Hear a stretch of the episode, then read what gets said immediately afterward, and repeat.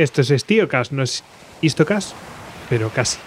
Bueno, pues ya sabéis que estamos con estos programas veraniegos antes de empezar la nueva temporada y en este caso pues tenemos a una invitada que nos va a hablar, bueno, de un tema que, bueno, por desgracia se ha convertido pues en, de actualidad, ¿no? Tenemos aquí a Paula Asensi. ¿Qué tal, Paula? Buenas noches. Hola, ¿qué tal? ¿Cómo estás? Muchas gracias por invitarme. Nada, encantado nosotros de tenerte con nosotros eh, porque vas a hablarnos de, bueno, pues de traductores, intérpretes. Ahora no lo, no lo aclararás. Eh, y, y, bueno, simplemente dejamos aquí una perlita que, bueno, a ver si, si podemos ampliar en un programa como Istoka, ¿no? Así, más fuerte. Y su cuenta de Twitter es arroba la vie en notes. Lo digo así, es en francés, ¿no? ¿Cómo se diría en francés, Paula? La vie en note. Pero lo has dicho muy bien. Bueno, yo, yo, lo digo así para que lo escriban ahí. Eso es. Lo repito. La vie en notes. Eh, vie es con V, ¿eh? Pues nada, ahí la podéis encontrar.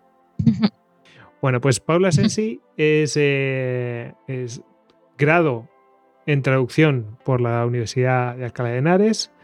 También tiene lenguas modernas en Cambridge y es máster MC en interpretación de conferencias por la Universidad Pontificia de Comillas. Hay que decir que el eh, trabajo de fin de grado, bueno, pues eh, se titulaba Interpretación en zonas de conflicto desde la perspectiva de las Fuerzas Armadas. Como veis, pues, pues es muy histocas esto. Eh, está como la cabra tira al monte, pues nosotros nos dedicamos a los palos, ¿no? Pues este tipo de cosas están relacionadas pues, con las cosas que nos molan. Ya veréis que esto es fundamental para la labor de nuestras Fuerzas Armadas y de otros ejércitos, obviamente. Eh, el trabajo consistía en 30 encuestas a militares, desde cabos hasta generales, y bueno, fue tan bueno pues que incluso recibió el premio Defensa 2018. Y no solamente eso, sino que eh, Paula pues quiso ampliar ese trabajo y el trabajo de fin de máster pues fueron 200 encuestas a militares y se tituló Intérpretes de Guerra, Voces desde dentro. Eh, que se publicó en inglés y se defendió también en inglés. Y bueno, pues aquí tenemos a Paula pues para contarnos algunas cosas pues de estos intérpretes que bueno, pues ahora mismo no lo están pasando muy bien en Afganistán en este momento que estamos grabando porque esto evoluciona muy rápido, ¿verdad, Paula? Sí, la verdad que sí. Bueno, pues eh, esto va a ser breve, nos quedaremos con ganas de más, pero bueno, ya veremos. A ver, que, deparamos en el futuro. Voy con la primera pregunta, Paula. ¿Vale? Adelante. Ready. Vamos. Eh, estamos, estamos ready. Eh, vamos a ver. ¿Cómo barra dónde? Porque esto, cómo y dónde, bueno, pues depende, ¿no?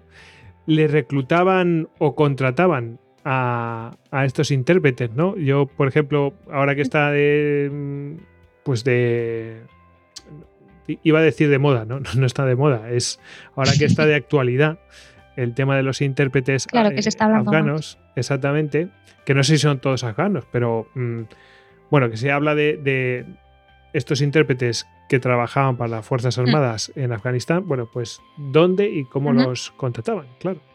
Claro, a ver, la verdad es que para responder esta pregunta primero hay que aclarar a qué se dedican estas personas. Primero, el tema traductor barra intérprete, porque esto también en la prensa se habla de una cosa, en Twitter hay debate por otra. Efectivamente, y los, eh, especialistas mm, saben que son cosas diferentes, que a lo mejor hay alguno que hace las dos, pero no todos. Claro, eso es. A ver, lo voy a resumir muy, muy básico y que no se me ofenda ningún lingüista que nos escuche, pero básicamente traducir es escribir y luego interpretar es hablar. El proceso o la finalidad es la misma es traducir o, transmitir un, mensaje de una lengua original a una lengua meta, una lengua de destino.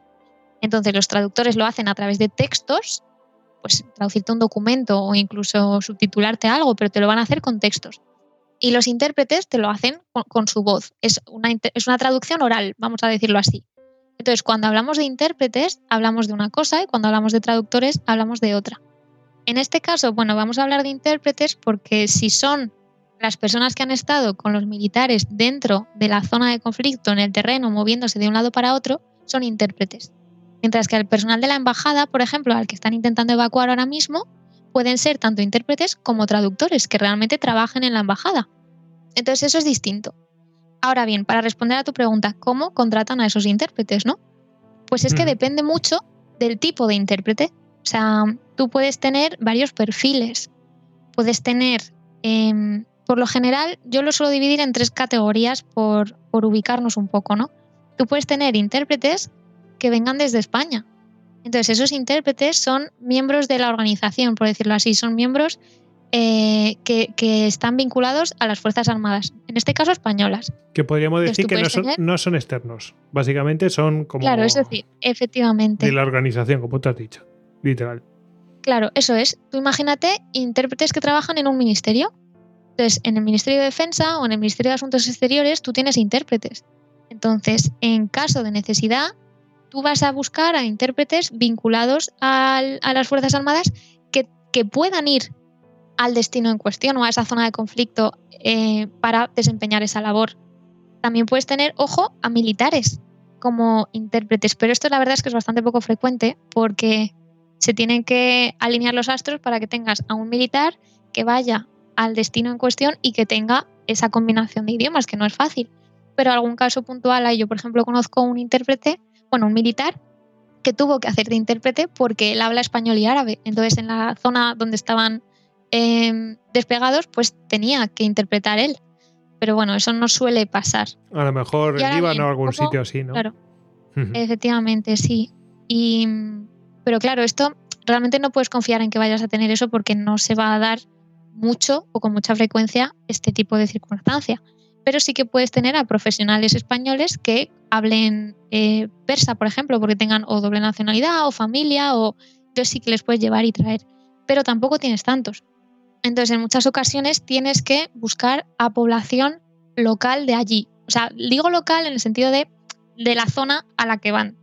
Y ahí puedes tener a intérpretes o traductores profesionales como puede ser el personal que trabaja en la embajada, que tengan algún tipo de formación en idiomas, que hayan estudiado traducción o hayan estudiado filología, o si no, si todo eso falla, tú tienes a civiles que te puedan hacer de intérpretes. No son intérpretes como tal, pero ejercen como intérpretes. Entonces, el proceso para contratarles es diferente, porque dependerá un poco, sobre todo, de las necesidades que se tengan en cuanto a, a, la zona de conflicto o al tipo de operación.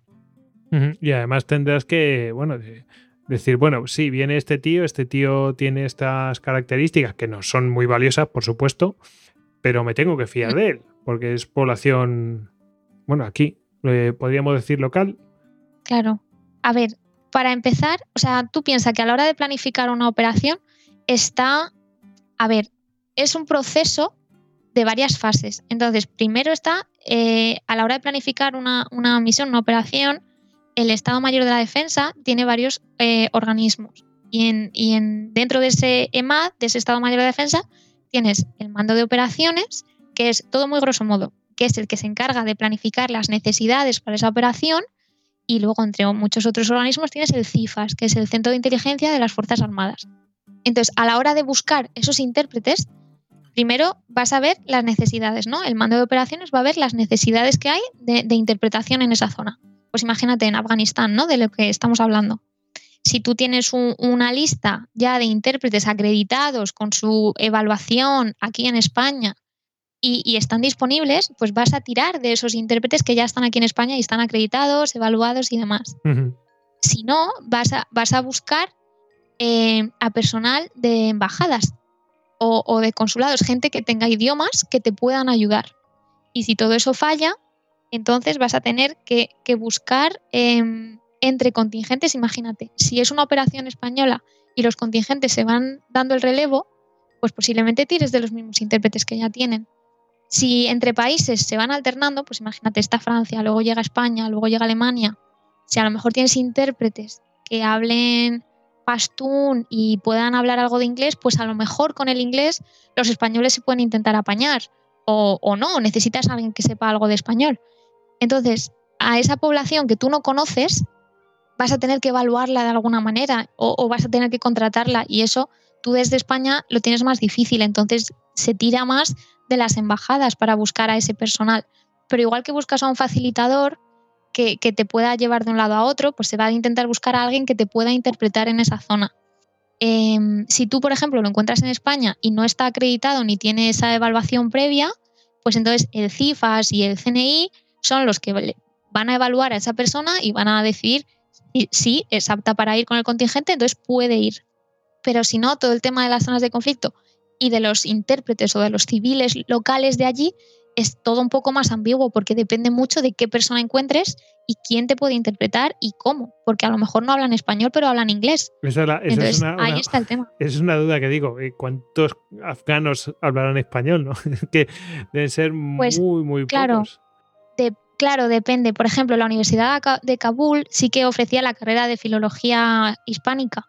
Entonces sí que hay gente que algo de español sabe, pero yo, por ejemplo, tengo un conocido que trabaja como traductor y como intérprete en la Embajada de Kabul, pero él empezó interpretando para los militares españoles y le cogieron porque él había estudiado filología hispánica, pero que estaba en primer año, o sea, que es que no hablaba español, y le tuvieron que contratar para que interpretase, porque no había nadie. Entonces, claro, él que no hablaba bien español tenía que interpretar a los españoles, o sea, que imagínate. pero claro, si no tienes intérpretes, pues efectivamente, luego, en este caso Claro, en este caso este individuo, pues eso, aprendió español, terminó su carrera y trabaja en la embajada y es un traductor estupendo y un intérprete también. Pero claro, en un principio era un civil local que no hablaba prácticamente español y que tenía que interpretar a los militares. Que por cierto todos estaban encantados con él, porque claro, una persona que realmente se esforzaba muchísimo por estar al pie del cañón, porque claro, no puedes fallar, o sea, el papel del intérprete es fundamental, fundamental. Ya sea profesional, sea local, sea no profesional. O sea, es esencial. de, esto, de hecho, esto me lleva a la segunda pregunta, que es, bueno, una, es una pregunta doble, ¿no? Es eh, ¿cuál era su labor? ¿Iba más allá de la interpretación o la traducción? A ver, hay de todo. O sea, realmente depende mucho. Si tú tienes a un intérprete que tú llevas desde España, su labor posiblemente sea única y exclusivamente la de interpretar pero porque no conocerá tanto la zona. Si tú tienes a un, a un local o a alguien de la embajada que, hace de intérprete y conoce la zona, pues posiblemente te pueda hacer más, entre comillas, más apaños que, una persona que tú llevas desde España que no conoce la zona. Y con esto digo que si tú, evidentemente los intérpretes van con el contingente donde sea y cuando sea. O sea, que si tú tienes que ir a un poblado em, y, tienes que ir y estar todo el día allí, vas. Si como intérprete tienes que ir al mercado a comprar tal producto, pues tienes que ir porque te necesitan. Si tienes que hablar con no sé quién, y esto es una anécdota que sale en, uno de, en una de las entrevistas, em, si tú como intérprete tienes que pedir que te arreglen un baño porque no funciona, tú tienes que ir, ¿no? Entonces tienes de todo. Si tú eres traductor y solo te dedicas a la traducción, pues tu labor es única y exclusivamente traducir pero si conoces la zona, por lo general, no tiene que ser siempre así, pero por lo general, los intérpretes o las personas que hacen de intérpretes y son de la zona hacen más tareas que no tienen que ver con la interpretación que los que vienen de España, pero ¿por qué? Por simple conocimiento de la zona y de la población y de la cultura. Sí, es obvio. El que está allí, pues conoce y, realiza. Claro. Bueno, es facilitador, ¿no? Es, obvio. Y bueno, y la tercera pregunta, que quería hacerte es qué riesgos em, corrían o podían correr durante su desempeño, porque bueno, algunas veces imaginamos a los intérpretes, pues, bueno, de hecho, eh, ¿has visto la película Zero Dark Thirty, que la que se cargan a sí. Bueno, llevan un intérprete allí, es eh, clarísimo, y que, y que, bueno, que, que, va con ellos vale, no va en primera línea, pero casi casi está dentro del grupo de, de, mm. fuerzas especiales, de los Navy SEALs, mm. el Team Six. Entonces, mm, eh, es, van así, va uno dentro del propio, de, los propios, eh, del propio contingente de, grupos armados, ¿sabes? De, dentro de... O sea, tú, claro. el intérprete va donde le pidan que vaya. O O sea, si tienen que ir a una operación muy arriesgada y, en la que va a haber posiblemente algún ataque por lo que pueda pasar, el intérprete va. El intérprete no va armado, pero el intérprete tiene que ir. Entonces es primero un factor de riesgo en lo que es una operación como tal. Y luego aparte, los intérpretes eh, locales, concretamente los que, los que vivan en esa zona, en este caso imagínate, estamos hablando de Afganistán, ¿no? Pero como en Afganistán hay muchas zonas de conflicto, Em, los intérpretes que ayudan a Fuerzas Armadas extranjeras corren el riesgo aparte de persecuciones hacia su persona y hacia sus familias por ayudar a fuerzas extranjeras. Entonces tienes ese doble factor de riesgo de evidentemente arriesgas tu vida en operaciones complicadas, pero es que aparte tú arriesgas tu vida por ayudar o por colaborar con fuerzas extranjeras, porque se te considera traidor hacia, hacia tu gente o hacia tu pueblo. Por eso ahora mismo se quiere evacuar a estos intérpretes afganos, porque les están persiguiendo por haber colaborado con fuerzas extranjeras. En muchos casos, estos intérpretes, em, de hecho, lo puedes ver, hay muchísimas fotos eh, de operaciones en internet y demás, eh, en los que van completamente cubiertos, llevan eh, algún pasamontañas para que no se les pueda reconocer. Y, es cierto que ha habido tristemente muchas noticias de intérpretes que han sido asesinados durante mucho tiempo em, por, represalias en zonas de conflicto. Y, me imagino que ellos vivirían, eh, quiero decir, hay unos lugares donde viven los contingentes, donde viven las, eh, yo qué sé, compounds y cosas de estas, pero la familia vivirían y todo esto, vivirían no en esos compounds ni nada de esto, ¿no? Vivirían pues donde vivían habitualmente. Claro, eso es. Entonces es una profesión, ya de por sí es una profesión de riesgo, seas eh, profesional que viene de España, o seas una persona no profesional que vive en la zona. Evidentemente es una profesión arriesgada pero es que, aparte, la gente de la zona tiene más riesgo por esto que te acabo de decir, porque es una presión para ellos doblemente peligrosa. Claro. Es que los que van, vienen de, directamente desde España, por la razón que sea, de la embajada o, yo qué sé, o, vienen del propio Ministerio de Defensa o del Ejército, bueno, pues vale. De todos esos, bueno, pues pues vivirán con él, pues donde vivan los, el resto de militares o extranjeros o lo que sea, pero los que son locales, pues siguen viviendo donde estaban. Y el riesgo que corren, pues Eso dependerá, claro, dependerá del tipo de operación y dependerá del tipo de contingente. Si a lo mejor el intérprete por tema protección o por incluso necesidad, si tiene que haber algún tipo de, no sé, escucha por la noche, imagínate, pues a lo mejor sí que necesitan que esté con ellos siempre, o sea, 24 horas, 7 días a la semana, pero su familia no, su familia está en su domicilio. Entonces, tienes ahí el riesgo de qué les puede pasar a ellos mientras ese intérprete no está. Y claro, pues, sí. Pues se entiende la necesidad o el deseo de querer salir de ahí.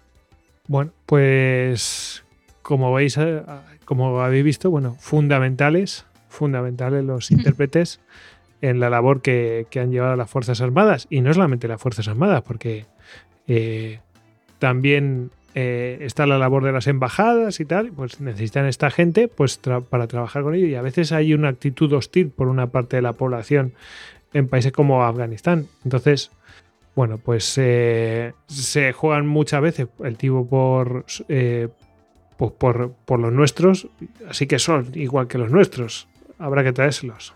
En fin. Pues Paula, que hasta aquí este Estiocast. Y.